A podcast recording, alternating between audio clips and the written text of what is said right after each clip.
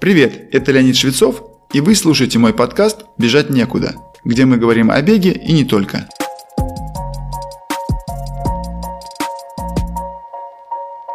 Сегодня мы поговорим о том, может ли бег помочь желающим снизить вес. Вообще, желание похудеть заставляет людей совершать то, что они часто не стали бы делать ни за какие ковришки. Диеты, ограничение калорийности пищи и физическая активность – все это первые пункты списка худеющих. У меня нет точной статистики, какой процент людей решает начать бегать в первую очередь для похудения, но этот аргумент упоминала примерно треть бегунов, с кем мне приходилось общаться. Но даже среди тех, кто тренируется, чтобы бегать на высокие результаты, желание снизить вес является одним из приоритетов. Но так ли эффективен бег в достижении радикального похудения и как его использовать для достижения этой цели?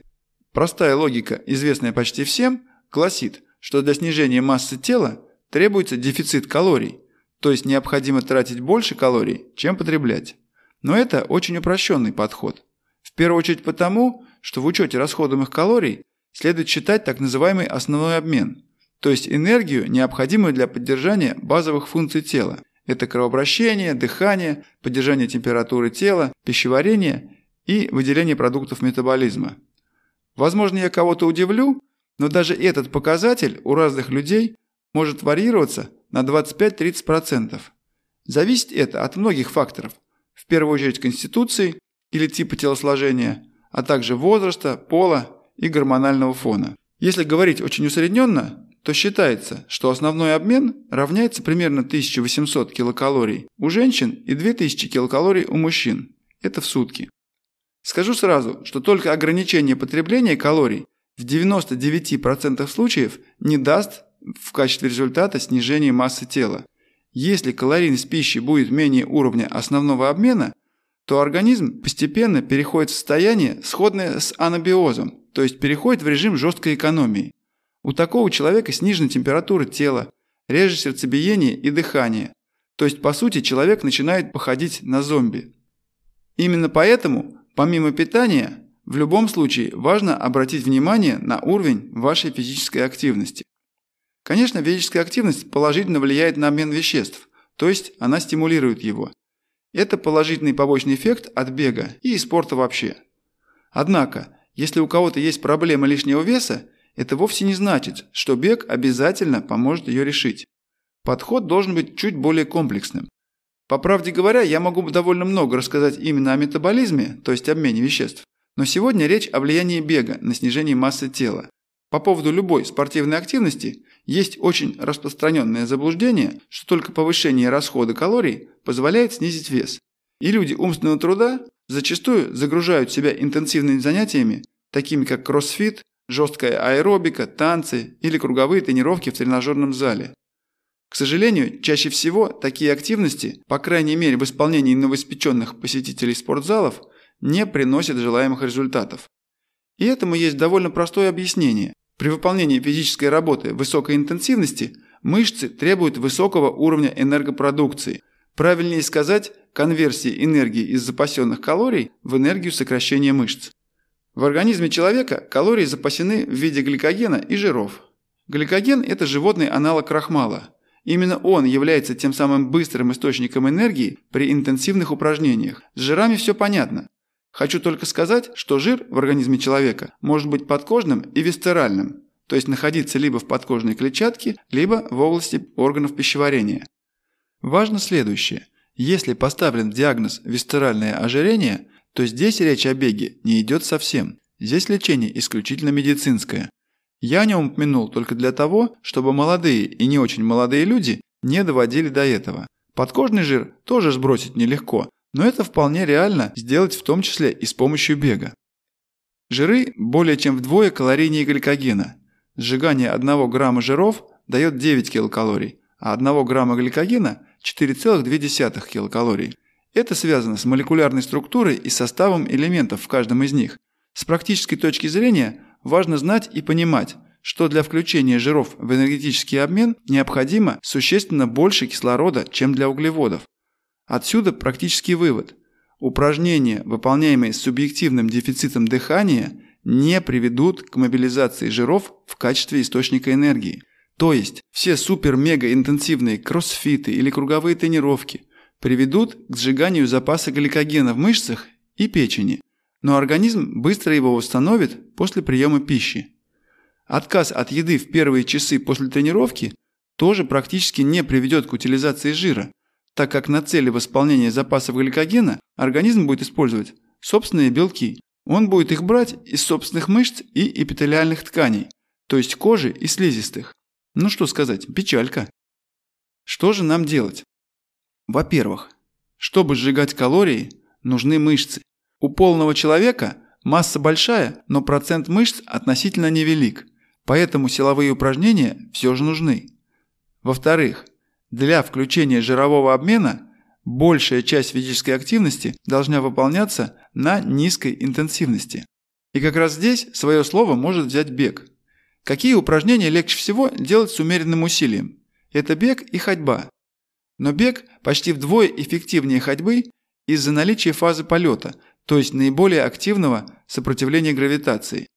Другое дело, что далеко не каждый бегун-новичок имеет способность бежать долго на низкой интенсивности, или, проще говоря, на низком пульсе.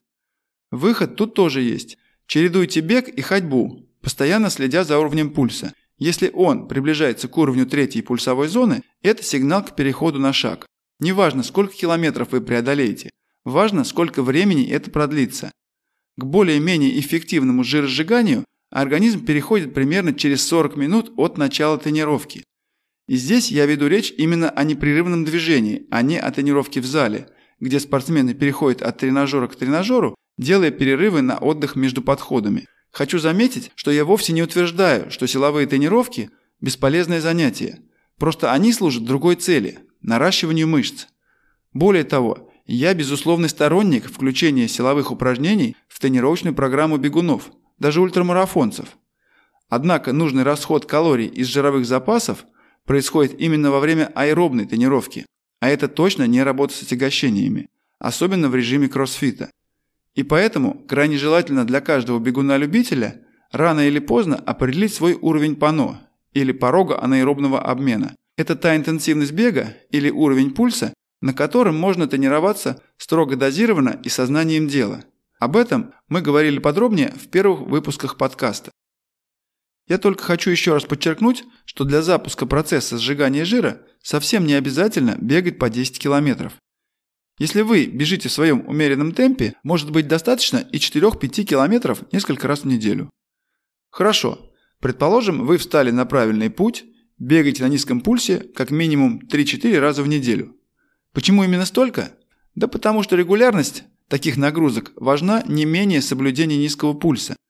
Обязательно ли с первых тренировок соблюдать минимальную продолжительность в 40 минут? Я считаю, что нет. Надо дать своему организму несколько недель на адаптацию к нагрузкам. Они не должны вызывать у вас чрезмерного утомления, особенно нарастающего день за днем. Если чувствуете в себе такие изменения, сделайте шаг назад и снизьте продолжительность пробежек или прогулок. И об этом мы тоже говорили в предыдущих выпусках. Но вернусь к теме снижения веса. В начале сегодняшнего выпуска я упомянул слова «комплексный подход». Что же он включает? С медицинской точки зрения этот список можно представить таким. Первое. Нормализуйте свое питание. Любой прием пищи ускоряет обмен веществ.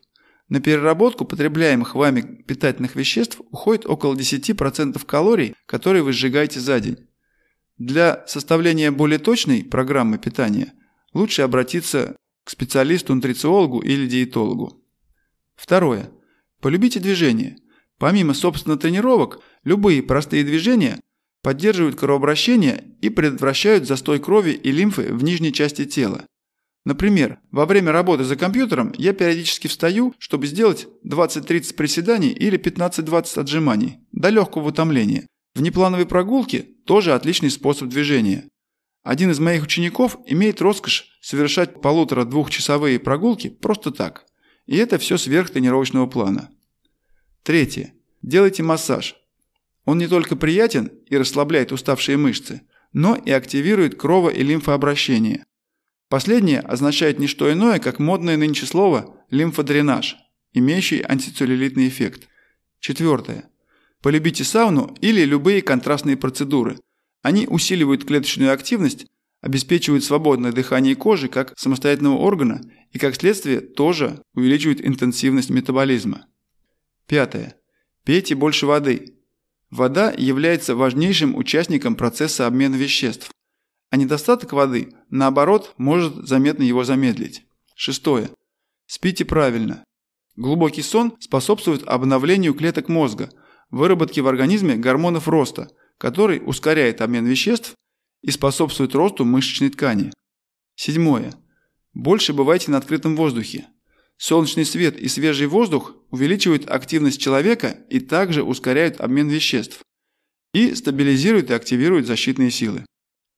Восьмое. Подружитесь с ароматерапией. Например, эфирное масло можжевельника помогает не только снять боль в мышцах, но и расширяет кровеносные сосуды, тем самым улучшая кровообращение и ускоряют обмен веществ. Его можно добавлять в крем для массажа или просто вдыхать запах. И в завершение несколько нюансов, собственно, беговых тренировок. Старайтесь не менее 80% бегового объема совершать в режиме низкого пульса или в первой-второй пульсовой зоне. Для новичков это может быть и все 95 и даже 100% беговой части тренировок. Можно и нужно иногда включать короткие интенсивные упражнения. Это могут быть СБУ, специальные беговые упражнения, или короткие спринтерские ускорения продолжительностью 10-15 секунд с адекватным полноценным восстановлением между ними. Очень хорошо, если такие тренировки вы сможете выполнять под наблюдением или с консультацией квалифицированного тренера по бегу. К сожалению, тренер фитнес-клуба не всегда может хорошо разбираться во всех нюансах правильного бега, поэтому будет не лишним поинтересоваться о его или ее беговом прошлом. Силовые тренировки будут отличным подспорьем. Для бегуна они решают две задачи – развитие и укрепление мышц, которые будут сжигать жиры, а также предотвращение возможных травм, связанных с бегом. Нормализация пищевого поведения. Если вы ставите целью снизить вес, не стоит сразу после тренировки открывать энергетический батончик или просто садиться за стол. Выпейте 200-300 мл воды, примите душ, чтобы суммарно выждать 30-40 минут после завершения тренировки. Несмотря на то, что вы прекратили мышечную активность, ваш метаболизм будет находиться на высоких оборотах еще несколько десятков минут. То есть фактически вы будете продолжать расходовать калории, хотя уже не бежите. Один тренер поделился со мной даже своей идеей. Если после стакана воды выпить чашечку черного кофе или крепкого чая, то кофеин из этих напитков подстегнет обмен веществ на 10-15%. Ну, наверное, стоит попробовать, но только если вы молоды и уверены в здоровом состоянии своего сердца. Когда ваша самая длительная тренировка достигнет продолжительности полтора часа или более, можно использовать дополнительную подпитку в процессе бега. Во всех остальных случаях нет необходимости в дополнительном питании на тренировке. Иногда практикуйте утренний бег на пустой желудок. Некоторые исследования говорят о более скором включении в жиров в энергообмен при тренировке натощак. Только не забудьте выпить стакан воды перед выходом на пробежку. После сна восполнение жидкости нам все же необходимо.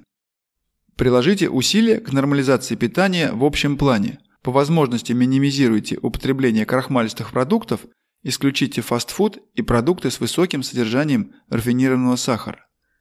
Подведем итог. Процесс похудения – это комплексная работа над собой – в которой бег может стать эффективным инструментом для достижения поставленной цели при соблюдении некоторых правил, о которых мы сегодня говорили. Но начать бегать надо хотя бы для того, чтобы полюбить движение и добавить эмоций в свою жизнь. С вами был Леонид Швецов и подкаст «Бежать некуда». Буду рад вашей обратной связи. Делитесь своими мыслями по теме сегодняшнего выпуска, задавайте вопросы и предлагайте темы для следующих. Вы можете написать на почту, указанную в описании, либо найти меня в Инстаграм.